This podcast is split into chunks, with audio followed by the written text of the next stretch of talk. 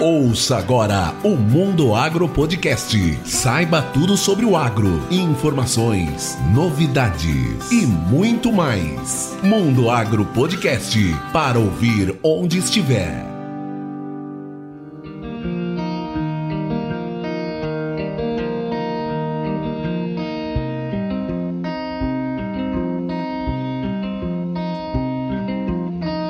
Está no ar mais um episódio do Mundo Agro Podcast, o seu podcast semanal sobre o agro para ouvir onde estiver. Esse episódio do Mundo Agro Podcast é um oferecimento da Momesso. Momesso, excelência no tratamento de sementes do on-farm ao industrial.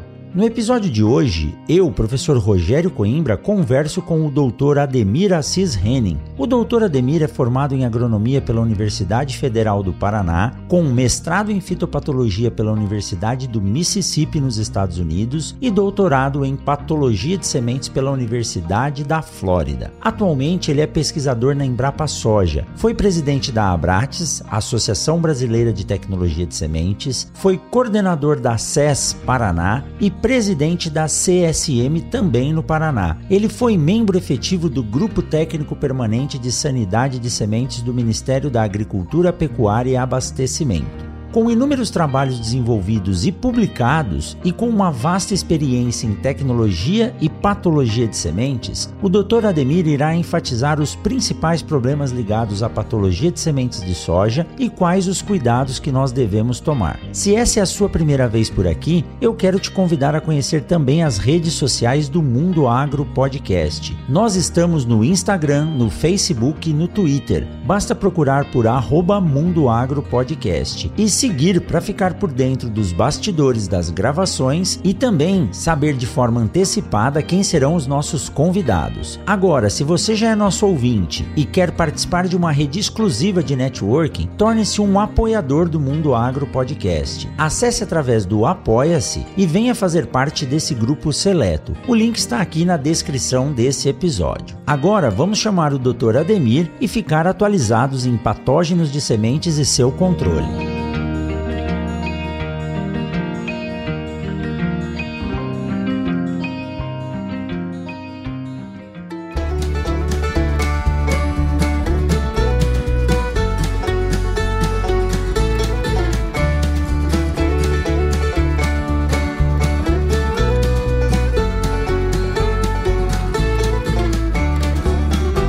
Olha só, bate-papo de hoje. Eu tenho a honra de estar conversando novamente com mais um fera desse grupo que eu tenho a liberdade de chamar carinhosamente de os meninos das sementes da Embrapa, né?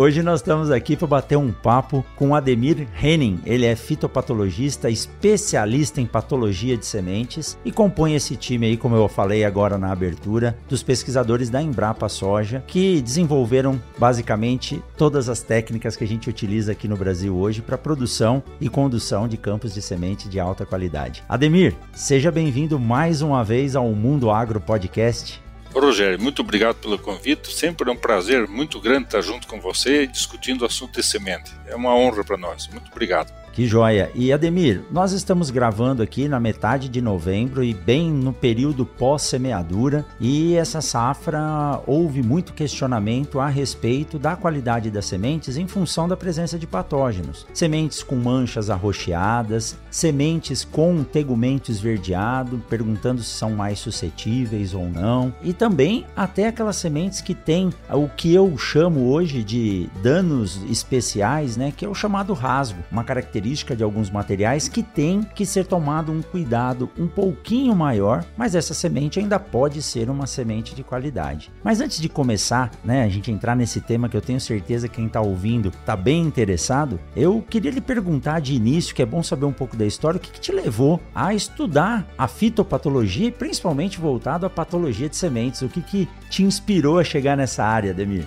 Isso aí faz praticamente um século.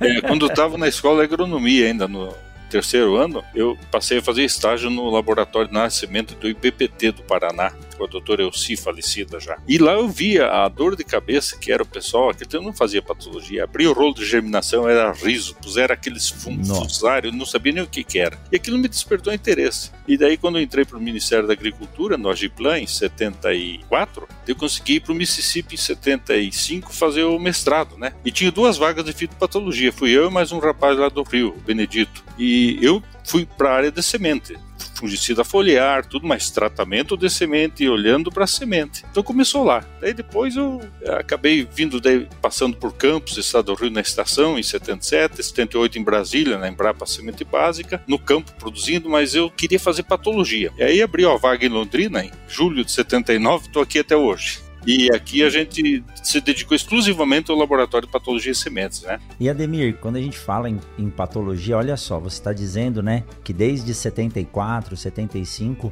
já haviam núcleos de pesquisa e estudos em patologia de sementes. A semente é uma estrutura que é, é uma estrutura de resistência da planta, tanto que ela está aí, mais de 70% dos vegetais que nós conhecemos se reproduzem por semente, e ela é rica em nutrientes, né? Então, essa relação, o nutriente que a semente possui com um solo bem feito e vivo, é claro que vai haver uma competição, porque quando a semente está germinando, ela perde um pouco de nutriente. E esse estudo voltado à patologia de sementes, ele foi inicialmente é, pensado na produção em si, para garantir uma produção de melhor qualidade, ou era uma demanda que os produtores tinham de sementes que apresentavam problemas no momento de implantação da lavoura? Eu, eu acho que é isso aí, porque isso aí lá no, no início do século 20, 19, aliás, né? O pessoal começou a observar que o resultado da germinação no laboratório do trigo, principalmente cereais de inverno, né, não batia com o de campo às vezes. E no campo você não tem a mesma condição de germinador, então lá você tem, como se falou,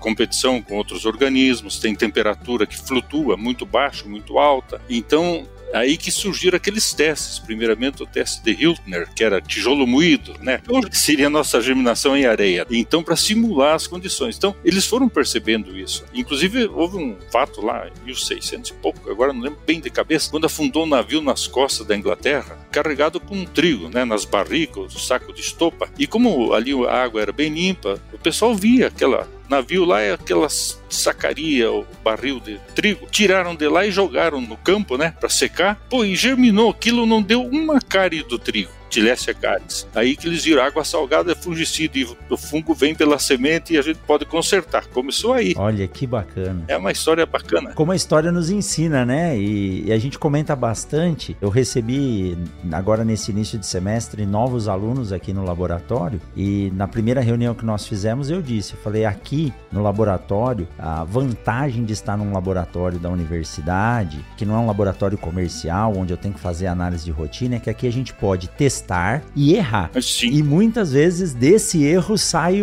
uma tecnologia. Uma solução né? para o problema, exatamente. É. Ou uma solução, como esse caso. Não sabia essa história de que a água salgada na semente de trigo serviu ali como fungicida. um desinfectante, né? Exatamente. Um. Esse problema não deve ser de hoje, né? Mas o Brasil, Ademir, ele tem se destacado bastante em termos de produção, volume de sementes produzidas, Sim. né? Falando de hortaliças a cereais e as tecnologias que também têm sido desenvolvidas aqui. É, verdade. E principalmente o que vocês trabalharam aí ao longo dessas décadas, né, em Londrina, para que a gente pudesse chegar nesse patamar que nós estamos hoje. Mas no seu ponto de vista, como que está o panorama da qualidade das sementes produzidas no Brasil hoje? Olha, Rogério, eu posso dizer que a qualidade da semente falar mais em soja, tá? Nós fizemos um levantamento no projeto Qualigrãos, que o colega Irineu Lorini coordenou muito bem durante quatro anos, e nós amostrávamos não só os grãos de soja em diversas partes do Brasil, desde o norte e nordeste até o porto de Rio Grande e Porto Paranaguá,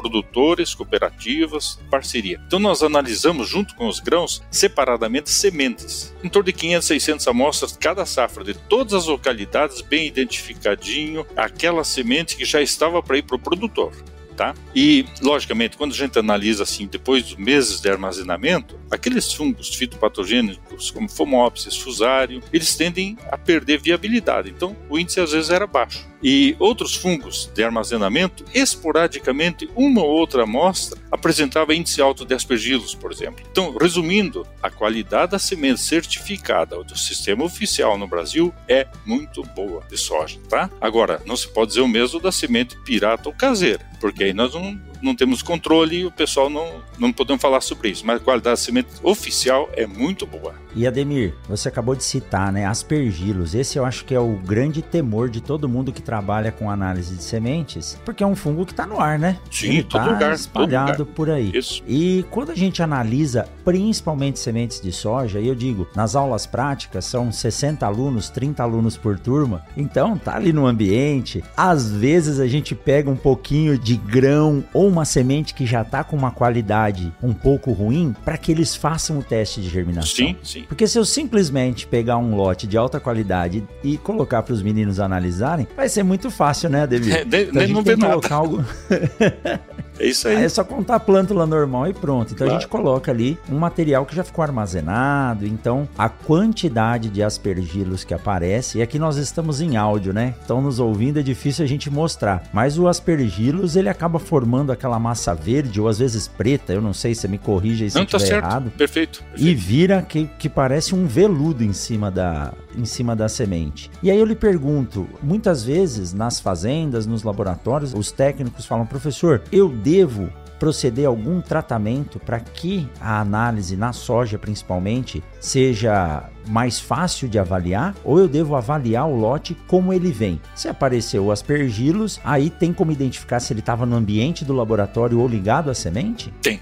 Tem. Isso aí nós, aconteceu muitas vezes aqui em Londrina. Quando eu estava, por exemplo, fazendo o doutorado lá em Iowa, em 86, o pessoal continuou dando os cursos aqui. O Francisco, o falecido Tadashi, no meu lugar, e o Newton Pereira da Costa, também falecido, infelizmente. Eles deram uma série de cursos para Brasem. Então era muito movimento nos laboratórios, na nossa sede antiga, lá no Iapar, pequeno laboratório. Então, aquela movimentação, amostra contaminada com aspergilos principalmente, e aquilo fica no ar. E o que aconteceu? Quando voltei de lá, eu notei assim, pegava as fichas de análise de semente, 100% de aspergilos verde, que eles chamavam, era flavos, tá? Consegui convencer, é flavos, até que o Dr. Matur foi aqui no laboratório e falou pro meu técnico, Flavos. Daí ele ficou quieto.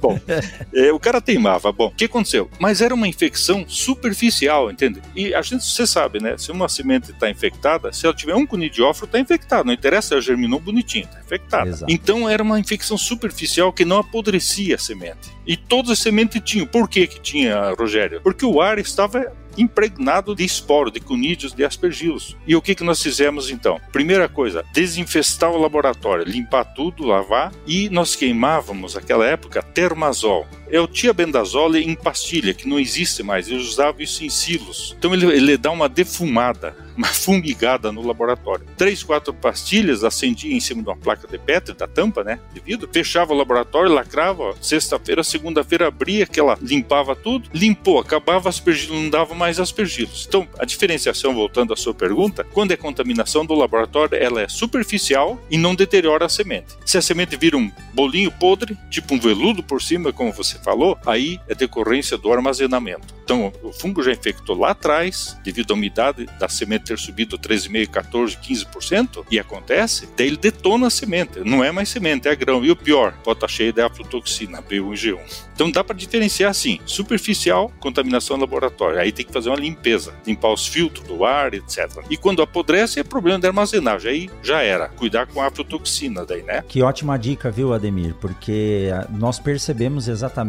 essas duas ocorrências. E o nosso laboratório é um laboratório didático. Acabei de falar, imagina. E é alta rotatividade, né? Alunos da agronomia, da zootecnia, da engenharia florestal, professores passando por ali, então vai ocorrer mesmo. É um problema. E durante um período período, os prédios aqui eles são feitos no chamado modelo platibanda com calha. E as calhas com o tempo apodrecem. Infiltra. Houveram algumas infiltrações. E onde é. tem a infiltração, a gente olha aquela mancha preta surgindo na parede. Exato. Ali é o o foco do, do aspergilos, né? Perfeito. Então tem que se tomar muito cuidado com isso. É, e diferenciar, né, Rogério? É assim, quando é contaminação, ele não mata a semente. A planta ela pode até germinar bonitinho, mas tá lá os aspergilos dos cunídeos, né? Se apodreceu, é, é, grão, é armazenamento ruim, etc. E nós falávamos agora um pouquinho, né, no, no bate-papo antes de começar a gravar, Ademir, que o patógeno, né, ligado à semente, ou até mesmo alguma praga que possa estar na semente, a melhor forma de disseminar isso no campo é fazendo uma semeadura perfeita, né? O produtor busca sempre fazer uma boa distribuição, uma boa semeabilidade. Se ele fizer isso com uma semente contaminada, ele fez o papel de disseminador perfeito, né? Perfeito. Leva hospedeiro e já leva o inóculo patógeno junto, né? Isso é muito comum com esclerotina, quando o cara pega Exato. a semente salva ou pirata com escleródio no meio, pô, ele tá semeando num campo novo e botando escleródio, nunca mais se livra, né? Que é uma estrutura de resistência que aguenta bem, né?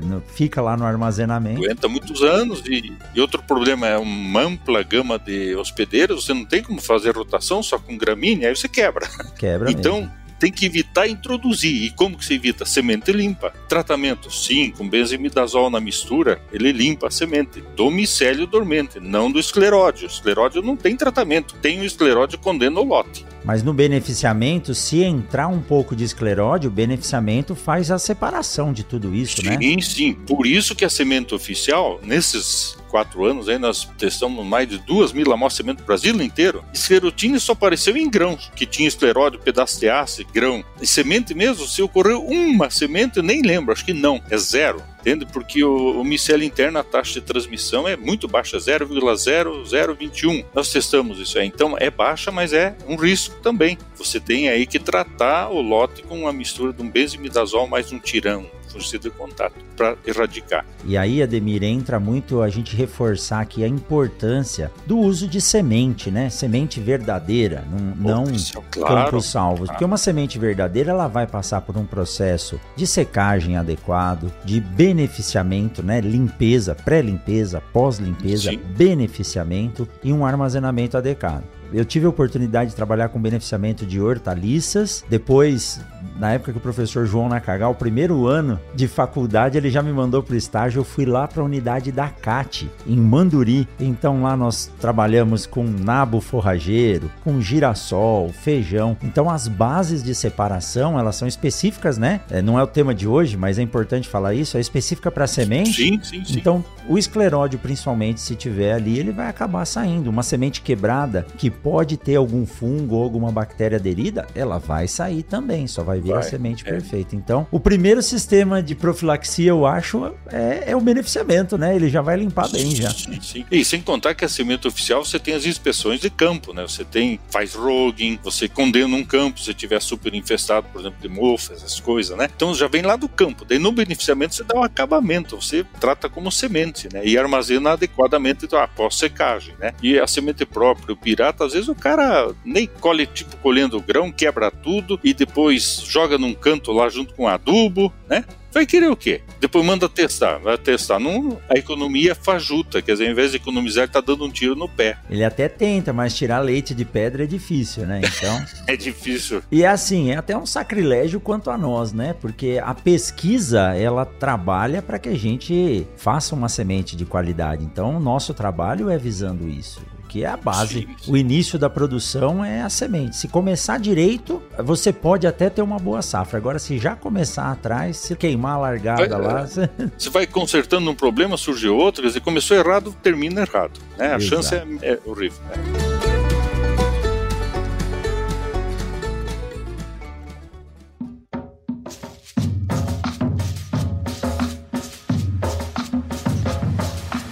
Produzir sementes de alta qualidade é um grande desafio, isso nós sabemos. Mas por trás de uma semente de alta qualidade, há também muita tecnologia e empenho de quem planta, de quem colhe, analisa, beneficia, armazena e entrega. E falando em sementes, quem se programa sai na frente. Assim, a Agrosol Sementes já disponibilizou o portfólio de cultivares para a safra 2022-2023. Acesse o site www.agrosolsementes sementes.com.br e confira todos esses materiais.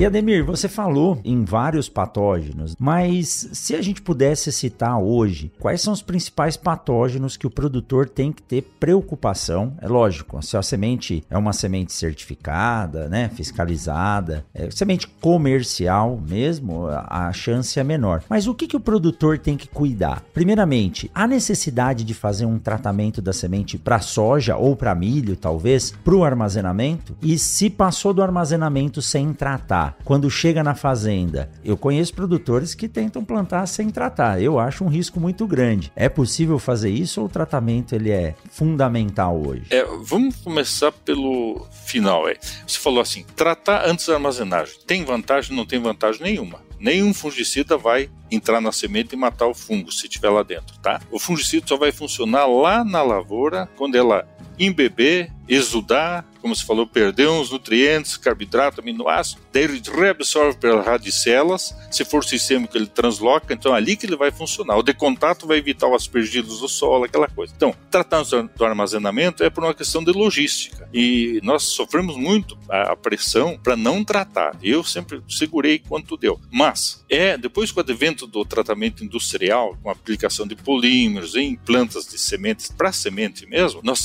testamos e orientei tese até da Fátima Zorato, muitos anos atrás, né, lá na fazenda Girassol do Gilberto Gellner, tratando e armazenando e armazenando em Ponta Grossa, não tem problema. Não causa problema se a semente for de boa qualidade o tratamento for bem feito e não exagerar no volume de calda. Naquela época se usava água. Hoje com polímero, nem se fala, muito melhor. Mas não passar de 600, 700 ml por 100 kg. Então não teria problema. Não tem, mas não que ele vá funcionar durante o armazenamento, evitar que chegue o fundo. Não, o armazenamento você tem que secar a semente e mantê-la seca. 12 para baixo, especialmente no Brasil Central. E aí que entra hoje em dia o armazenamento climatizado, que é uma boa, você preserva o vigor e preserva também os patógenos se tiverem dentro. Fumopsis fusário, Cercospora kikuchi, que hoje é o mais frequente em sementes né, no Brasil, né, por razões que a gente pode discutir depois se der tempo. Mas então, se tiver no armazém climatizado e esse produtor pegar essa semente que tinha bastante Fumopsis, ele não vai desaparecer como desaparece no armazém comum. E não tratar na hora de semear, se ele semear num solo com umidade marginal, que ela se enrole, demore para germinar e emergir, o Fumopsis deteriora, como no rolo de papel, daquela mela no, no hipocótilo e tomba, porque ele vai matar, ele é a corrida patógena no hospedeiro. Então aí ele tem que tratar. Se tiver armazenado e tinha bastante Fumopsis usar, ele vai desaparecer no armazenamento ambiente. Então se ele plantar sem tratar, mas tiver boa umidade e temperatura no solo, não vai ter problema de emergência de germinação. Fora o aspecto fitopatológico, né? Se você tiver querendo uma semente, uma área nova que não tem doença, você não quer que entre nada. Aí tratamento é fundamental, especialmente com a mistura, né, de sistêmico e contato. E eu tenho discutido bastante isso nos treinamentos que eu tenho feito nas sementeiras. A semente, ela é um ve o tratamento que nós fazemos hoje, seja ele um farm ou industrial, ele é um veículo para levar o produto até o solo e depois a, a plântula tem que reabsorver isso, né, Ademir? Isso. Muitas vezes a pessoa acha que o técnico ou o produtor, ele acha que colocando a água, fazendo com que a semente ganhe um pouco de água, o produto já vai entrar na semente. Se isso ocorrer, é prejudicial, né? Prejudicial, pode até fitotoxicidade, né? Como acontece com alguns produtos, né? Exato. Então é isso aí, só vai funcionar depois que estiver germinando lá no campo. Então se um campo veio, né? Se a semente veio de um campo ruim, que já tivesse algum tipo de contaminação e o patógeno está dentro da semente, não adianta tratar no armazenamento. Por mais que você é. deixe a semente ali é, numa condição de baixa temperatura e umidade, o que mais responde é você fazer um tratamento pré-semeadura. Né? Sim, não, funciona também se você tratou antes, só que ele só vai funcionar lá na hora da emergência, no campo. E você me perguntou quais são os os patógenos que teria maior preocupação. Eu teria maior preocupação hoje com o mofo branco, esclerotínia, que ele antes era confinado aqui ao sul do Brasil. Daí a soja foi expandindo na década de, de 70 para cima. Ela começou São Paulo, Mato Grosso do Sul e foi embora. Hoje está lá em Roraima. Eu lembro que os melhoristas aqui da, Embrapa, um deles famosíssimo, aí, disse assim: É, você e o Tadashi são dois fitopatologistas apavorados. É, lá, lá em cima é quente, tem sol. Lá, mofo branco não vai ser problema. O problema é aqui, Castro, Ponta Grossa, no sul. É, daqui que as sementes para lá, sem cuidado. Eu escrevi isso aí, está publicado numa reunião da C-Soja em 1981, em junho. 81 são 40 anos. Tomar os cuidados, mandar semente para o Brasil Central bem beneficiada, sem escleródio, tratar ainda, a gente falava com medo, porque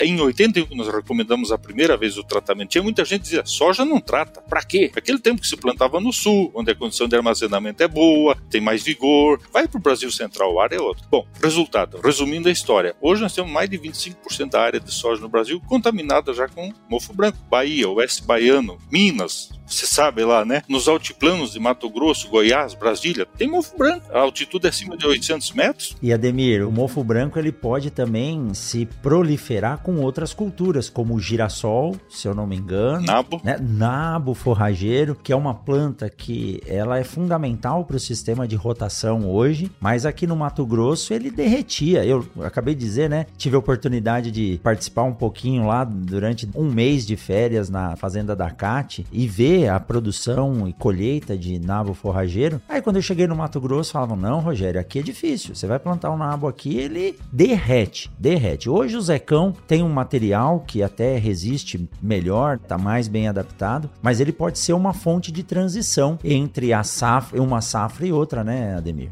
E de multiplicação, esse é o problema, né? Você vai aumentar o banco de escleródio no solo. Se você leva essa semente de nabo porque o problema do nabo é o beneficiamento da semente, né? O, o, escleródio vai junto. Então nós não temos um sistema assim muito eficiente para ter uma semente de nabo limpa. Isso seria o ideal. Ela é muito parecida. O escleródio ele tem basicamente a mesma anatomia da semente de, de nabo, é pequenininho. É, daí você não você consegue, não consegue separar. Exatamente. Então as crucíferas são baita hospedeiro. O girassol é o maior hospedeiro. E o algodão, no oeste baiano, você vê lá, o pessoal planta algodão e soja. Pô, os dois são hospedeiros. Então vai aumentando o banco de escleródio no solo. Aí, lógico, você vai ter que manejar, aumentar o espaçamento, entrar com controle químico, que não é 100% eficiente, mas ajuda. Práticas culturais, né? Até o controle biológico com tricoderma, aplicar direitinho na palhada, o sistema Santa Fé. Dizer, tem tudo isso aí que dá um dia de discussão, mas é importante. O melhor é evitar a introdução. é, exatamente. Mas são ferramentas que o produtor tem, que a ciência desenvolveu e ele tem que saber manejar e utilizar. O Ademir, outra pergunta em relação às manchas roxas na semente, que é a cercóspora, e se eu não me engano, você até comentou comigo numa live que mudou agora, né? Não é só cercóspora kikuchi, ou não sei se mudou. É, tem outras espécies. Mas é comum nós vermos a semente com essas manchas, e eu acho que eu já comentei com você uma vez, que que foi na safra de 2019 17 para 18 ou 18 e 19, lá em Iowa, onde você esteve, houve um, assim, uma incidência muito grande. E a doutora Susana Goge, lá do Seed Science Center, escreveu um, um relatório dizendo que as sementes sim estavam contaminadas, mas elas possuíam boa qualidade. E a recomendação era trate a semente que estamos resolvido. E aqui no Brasil, que o produtor ele me pergunta, professor, eu vou comprar uma semente já tratada com TSI, eles vão esconder a semente esverdeada ou a mancha lá de cercóspora aí eu tô levando o gato por lebre, né? Espécie.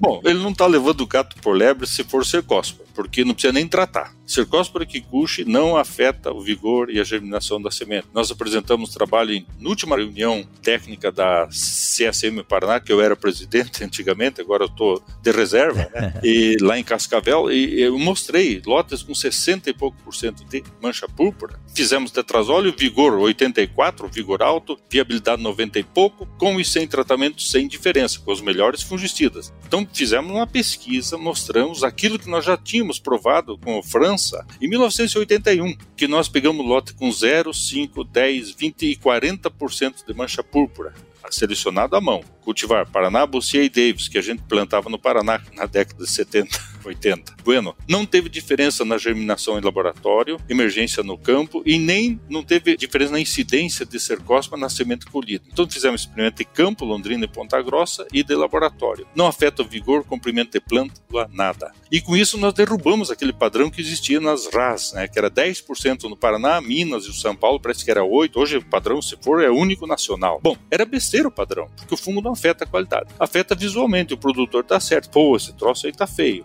Então até aconteceu um caso assim bacana num curso que nós fizemos, eu creio que em 2017, por aí, que aqueles cursos de patologia e tetrazole que a gente tá com saudade, porque já demos 71 cursos, cancelamos 18 meses agora, tá fila de espera. Então, Rogério, ali nós tínhamos gente do Brasil inteiro. E tinha um rapaz do Rio Grande do Sul. E, pois é, o problema nós estamos sendo lá com 20, 30 mais de 30% de semente roxa nos lotes. O que, que eu faço? Você fez tetrazóleo? Fiz. Como é que tá? Não, viabilidade 90 e pouco, vigor 85 para cima. Então, cara, não tem problema. Esse fungo não afeta. É mesmo produtor. Então faz o seguinte: dá um tratamento de semente de graça para ele, mas põe um corante vermelho, tá?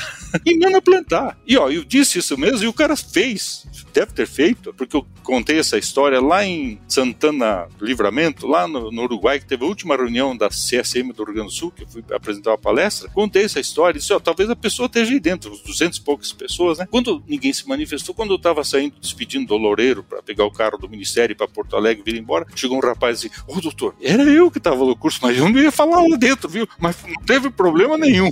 Se ele estiver ouvindo isso aqui, ele vai saber quem é. Mas é isso aí, viu, Rogério? É, ele afeta a qualidade visual. Agora, tem que ver o tetrazóleo, porque se você tiver muita incidência de mancha púrpura, você teve condição de alta umidade, temperatura mais amena. E outra coisa é o manejo da ferrugem asiática, Rogério. Nós estamos usando triazóis, carboxamida, estrubirulinas. Hoje estamos anexando oxicloreto de cobre, clorotalonil, que usei na minha tese no Mississippi em 75, olha. Voltando ao passado, por quê? Esses fungicidas modernos, específicos, sistêmicos, eles não estão tendo um controle eficiente em cima do crescimento foliar de Cercospora, Cercospora kikuchi, ou flagelares, hoje tem outras espécies. E nem da mancha-alvo, que é outra coisa que tem aumentado no cerrado, numas cultivares mais, noutras menos. E para esses dois, são primo-irmãos, Cercospora e Corinespora são primos, eles têm demonstrado uma resistência a esses fungicidas. E onde se aplica então esse clorotalonil, oxicloreto, principalmente clorotalonil, você tem o melhor controle dessa doença de final de ciclo que e tem havido mesmo um aumento. Toda a vida a Cercospora kikuchi foi o fungo mais frequente, na média, mais frequente no Brasil, mas não afeta a qualidade fisiológica. Pode ficar tranquilo. Agora o tetrazole é tudo. Você tem que ver se está boa a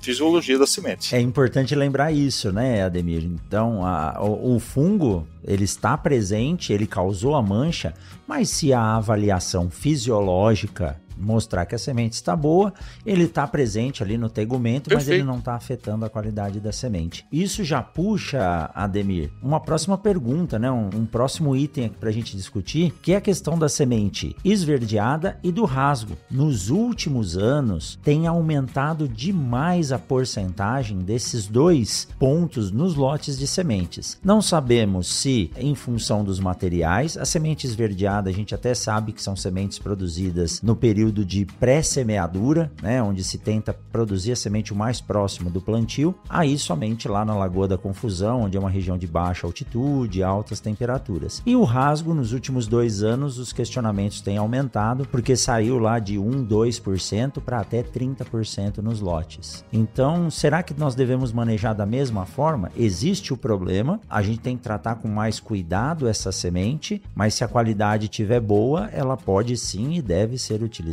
dessa forma, Ademir? Sim, sim. É. Logicamente, a semente verde indica que houve uma maturação forçada, seja por ferrugem, por macrofomina ou por alta temperatura e seco. Percevejo também, exatamente. Ah, então aí o tetrazole que é importante para você ver se ela tem qualidade fisiológica. E a, a semente verde, ela acima de 9%, foi uma tese que o França Neto orientou aí na, na UFMT da Gilda, Paulinelli, não foi em Lavras, e, mostrando 9% seria a linha de corte, para você não ter problema no lote, porque você vai ter ali a clorofila A e B que não estão decompostas, e isso afeta o vigor. Daí eles usam separar separador eletrônico, tem máquinas hoje que até consegue, mas sai caro, você melhora a qualidade do lote. Então ela já vem afetada. E outra coisa, perguntou do seed hatching, né, que eles chamam aquele rasgo do tegumento. Isso aí, você viu que no melhoramento, ultimamente, tem diminuído o ciclo, todos os cultivares, até para fazer safrinho, aquela Exato. adequar na janela de plantio, aquele rolo. Quando você diminui o ciclo, como nós estávamos conversando anteriormente, né? Diminui o ciclo, você aumenta o risco, porque você vai botar os ovos numa cestinha. Quando tem ciclo longo, ela se recupera, escapa no veranico ali, no, na média compensa. Mas hoje a tendência é diminuir. Então, existe esse risco, principalmente a produção de semente em, em áreas aí sujeitas a veranicos ou calor estressante. Você vai ter semente verde, no caso, mas e também essa questão do rasgo do tegumento, às vezes são genótipos mais sensíveis. Tem diferença entre os genótipos. Isso aí a gente tem que ficar atento. Né? A França demonstrou isso nos trabalhos dele também, né? Com a questão do enrugamento da semente. E Ademir, essa semente, ao meu ponto de vista, ela deveria seguir para o tratamento industrial, porque é uma semente mais delicada, mas ela tem qualidade. Vamos pensar na rotina. A semente veio esverdeada ou veio com rasgo? O rasgo pode ocorrer em três profundidades, né? Ou na camada palissádica, ou atingindo ali a camada palissádica e células ampulheta, ou pegar células parenquimatosas. Então, se ele não for muito profundo, a semente e a casca pode fazer a sua função. Então, a semente pode ter rasgo, mas assim como a cercóspora, ela pode ter qualidade. Mas, Sim. se colocar essa semente para tratar de qualquer jeito na fazenda, aí o dano mecânico pode comprometer, né? Então, não é errado a gente dizer que essa semente, o tratamento industrial, ele é mais recomendado porque ele é mais preciso ao aplicar os produtos. É, não que o tratamento vá resolver o problema. Mas não vai causar mais, né? É, mas não vai aumentar o problema. Porque se você tem uma semente, por exemplo, com microfissuras, que o Francisco Zanovski fez um trabalho muito batuta nisso aí, a microfissura você nem vê, mas se, quando se usa água como veículo, tirando o tratamento industrial fora, onde se usa água na maquininha pequena, betoneira quase não se usa mais, mas tudo bem, alguém usa. A água é muito mais violenta a penetração dela, então solta o tegumento. E soltou o tegumento não germina. Então, se você já tem uma semente sensível com um indício assim de problema, tratamento industrial, um equipamento desenhado para aquilo, onde a semente não sofre dano mecânico, nada, é tudo micronizado, um disco de alta velocidade que recobre a semente com polímero, logicamente vai causar menos problema. Você não vai curar a semente de um problema que ela já teve, você vai proteger e causar menos dano. É porque eu, eu acho que hoje eu tenho comparado a semente, Ademir, a semente é. para o produtor como o concreto para o engenheiro, sabe? Porque o concreto já salvou muito engenheiro, muito pedreiro por aí. Exato. Então, ultimamente, é lógico, o sistema brasileiro de produção de sementes, em função da demanda do produtor, ele é muito exigente. Tanto que nós trabalhamos sempre à frente da legislação. No Brasil, por exemplo, germinação Toda de 80%. A empresa, a sementeira hoje, que entregar uma semente com 80%, ela perdeu o seu parceiro comercial, né? Perdeu o seu cliente. Tem razão. Então, como nós entregamos sempre uma semente de altíssima qualidade, ela resiste bem, ela é bem resiliente. Tanto a pancada que o produtor dá na hora de movimentar, tratar e retratar, quanto ao que ocorre no campo mas é importante evitar esses procedimentos de colocar muita água. E hoje em dia, com a inoculação e co-inoculação, o produtor muitas vezes pega uma semente que vem com TSI e chega na fazenda ele ainda quer colocar o inoculante em cima, que pode ser um problema sério, é, né? Exatamente, é, são os cuidados que tem que ter, né? Nós temos dois problemas aí. Por exemplo, essa semente pré-inoculada que é o TSI, nós temos hoje inoculante registrado para 38 dias, 45 até 50 e pouco. Ok, pode ser que eles estão registrados porque foram testados, mas nas condições tais. Se o produtor pega essa semente, bota num caminhão, uma semana antes, leva lá para a lavoura, não pode plantar, fica quente e úmido, é zero a viabilidade do inoculante. Não que ele não preste, mas os cuidados não foram tomados. Então tem que tomar muito cuidado com isso aí. Outra coisa, como se falou, a semente está virando um burro de carga. Estão botando de tudo, até enraizador, hormônio, tal coisa que até vezes nem precisa. Mas estão. E aí, na ânsia de Vem um curioso lá, ah, põe tal coisa que melhor. Vai pondo em cima da semente. Além de prejudicar a coitada da semente, que pode causar um problema maior até para ela, que causa mesmo, ele pode estar jogando dinheiro fora. Isso aí, no caso inoculante. O ideal seria, se ela já vem com TSI, aplicar o inoculante no sulco da semeadura. E hoje, quando se fala em controle, tratamento com biológico, está na onda aí, tem esse projeto, beleza, não somos contra. Eu acho que tem que se pesquisar essa linha e procurar substituindo, na medida possível, os químicos. Mas ver gente, Rogério, que quer tratar a semente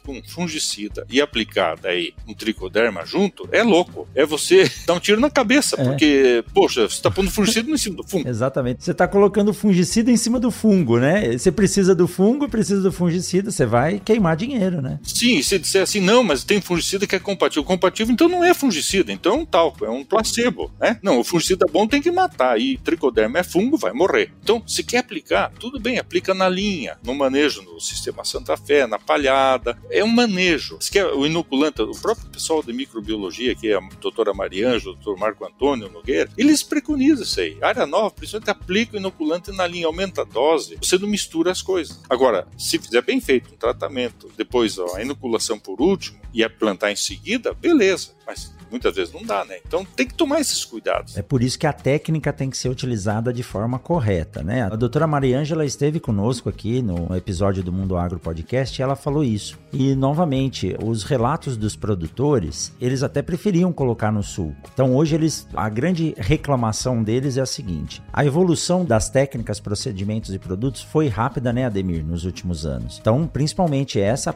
questão de inoculação, co-inoculação, imagina, inocular e co-inocular te dá um rendimento de, de 16 sacos a mais. Então o produtor tem que fazer. Alguns me dizem o seguinte, professor, o dia que o fabricante da minha semeadora me entregar a semeadora com o sistema de jato dirigido no sulco, eu coloco. Porque fazer adaptação é complicado. Quando são grandes produtores, né, a gente pega algumas áreas bem grandes em que a logística ela é complicada, aí ele prefere tratar a semente. Mas esse grande produtor, ele tem como investir numa dinâmica ou ter um equipamento profissional ou ter uma sementeira próxima que faça o tratamento para ele um pouco antes dele plantar. Claro, Mas claro. se houver a possibilidade de colocar a bactéria ou o fungo no solo, é melhor porque ele vem já dentro de uma estrutura já da embalagem, no caso a bactéria, ela já vem líquida, então ela está numa condição melhor. É lógico que a eficiência dela vai ser muito melhor. Agora, realmente, Ademir, um aluno meu falou: professor, o senhor já pensou que daqui a um tempo nós vamos estar vendo semente de soja igual braquiária, peletizada? Porque é tanta camada que coloca em cima. E é verdade, né? Falou tudo, é isso aí, tá uma loucura. E é verdade, né? É inseticida, fungicida. Inseticida, fungicida, nematicida, é, hormônio, é, estimulador de enraizador, alga, não sei do que. Meu Deus do céu. Olha, teve caso, Rogério, de gente que usou um litro e meio por 100 quilos.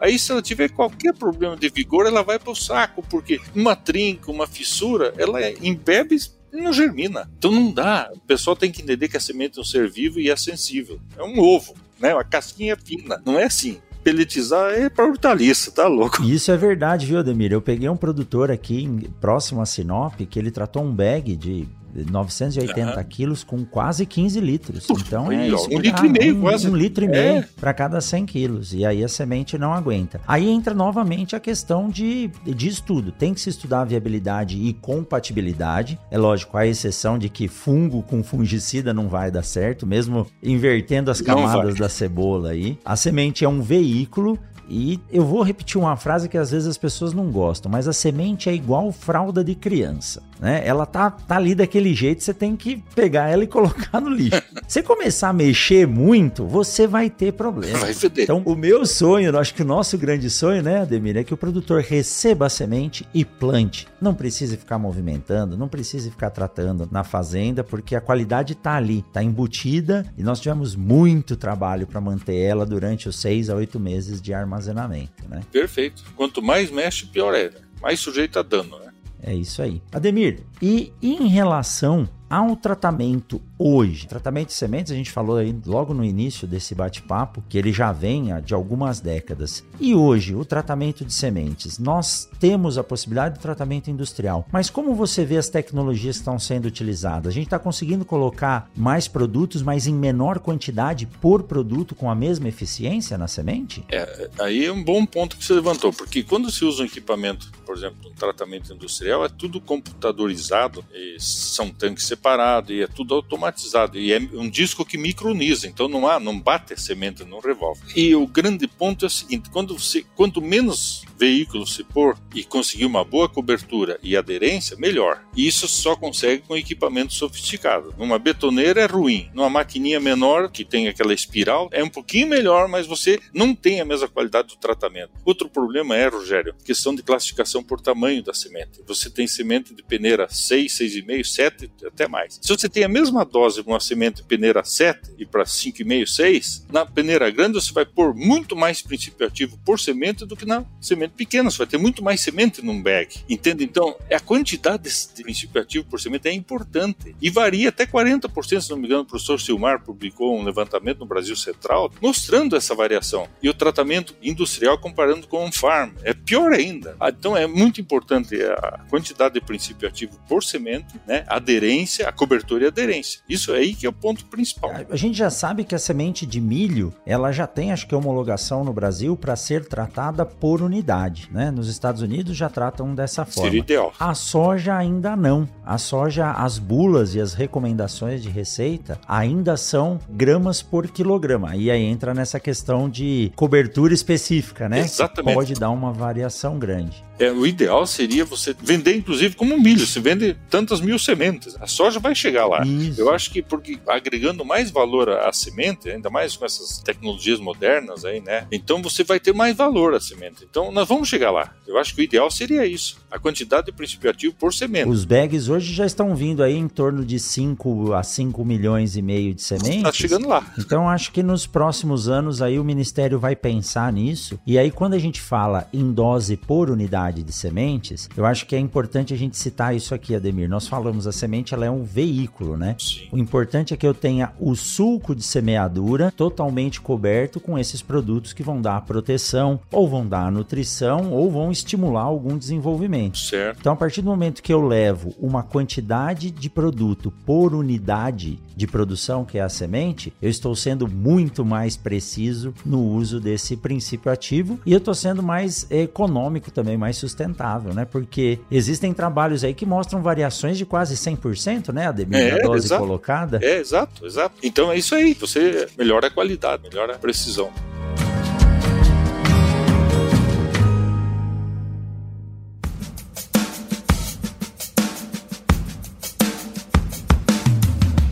Você já deve saber que eu, professor Rogério Coimbra, a convite da Chevrolet, estou apresentando também o S10Cast, o podcast da S10 que é feito para quem faz. Lá nós contamos boas histórias da lida no campo, falamos de tradição, de música e até dos perrengues do dia a dia da roça. Então não perca tempo e assim que finalizar esse bate-papo, corre lá no S10Cast e se divirta com essas boas histórias. Acesse o S10Cast na sua plataforma de podcasts favorita e lembre-se de assinar o feed para ser avisado quando cada novo episódio for lançado. S10Cast, o podcast feito para quem faz.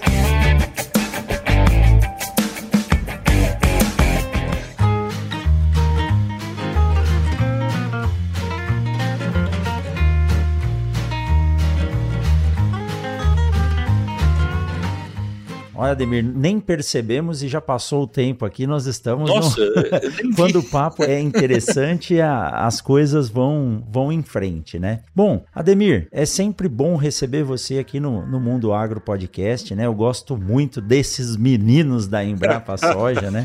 Esses jovens rapazes que nos ensinam todos os dias. E nós pegamos uma fase boa, né? Que é uma fase agora de, de início de lavoura. Acabamos de passar pelo processo de semeadura, plantio. Graças a Deus, um ano um pouco menos conturbado do que o ano passado. A safra 19 e 20 foi uma safra bem mais complicada, com muita variação climática, e só quem tinha semente de melhor qualidade ali conseguiu resistir bem. Então, como eu digo, a semente está sendo a soja, a semente de soja está sendo o concreto do, Do consultor. do produtor. Ela está aguentando bastante pancada, mas a grande demanda por volume de sementes, esses materiais mais precoces exigem um volume maior por área, né, Adelir? Exato. Estão demandando cada vez produzir mais. Então, produzir mais geralmente faz com que a qualidade sofra um pouco, se a gente não aumentar a régua aí de controle de qualidade. Então, tem que tomar muito cuidado e lembrar sempre, né, Ademir? Semente é tecnologia embarcada à propriedade rural. Não vamos pegar um campo Claro. de produção de grãos e tentar usar ele como semente, que não vai dar certo. Né? Transformar em semente, né? De jeito nenhum. É grão, é grão. É isso aí,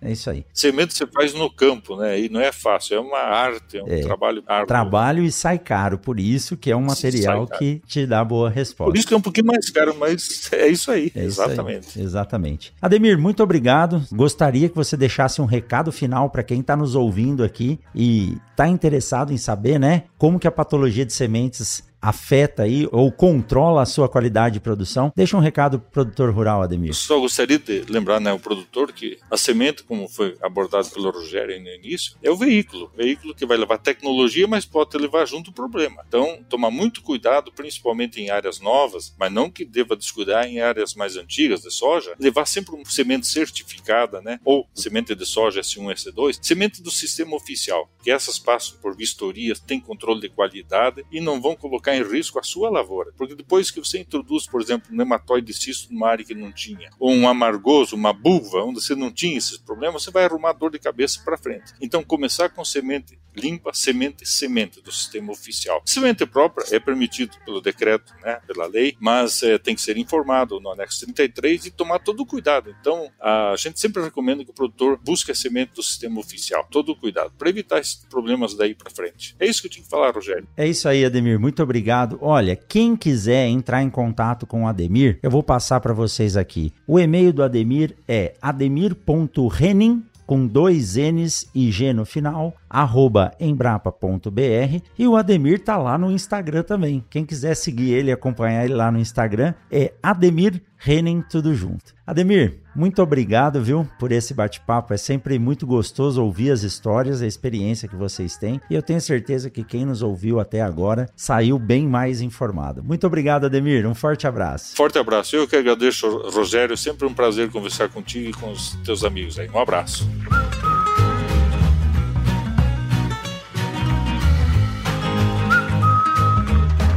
Você acabou de ouvir o Mundo Agro Podcast, o podcast semanal sobre o agro disponível na sua plataforma de áudio preferida. Siga o Mundo Agro Podcast no Spotify ou na Amazon, assine no Apple Podcast e se inscreva no Castbox ou no Google Podcast. E favorite no Deezer, assim você receberá uma notificação a cada novo episódio publicado. Eu sou o professor Rogério Coimbra e encontro você na semana que vem em mais um episódio do Mundo Mundo Agro Podcast.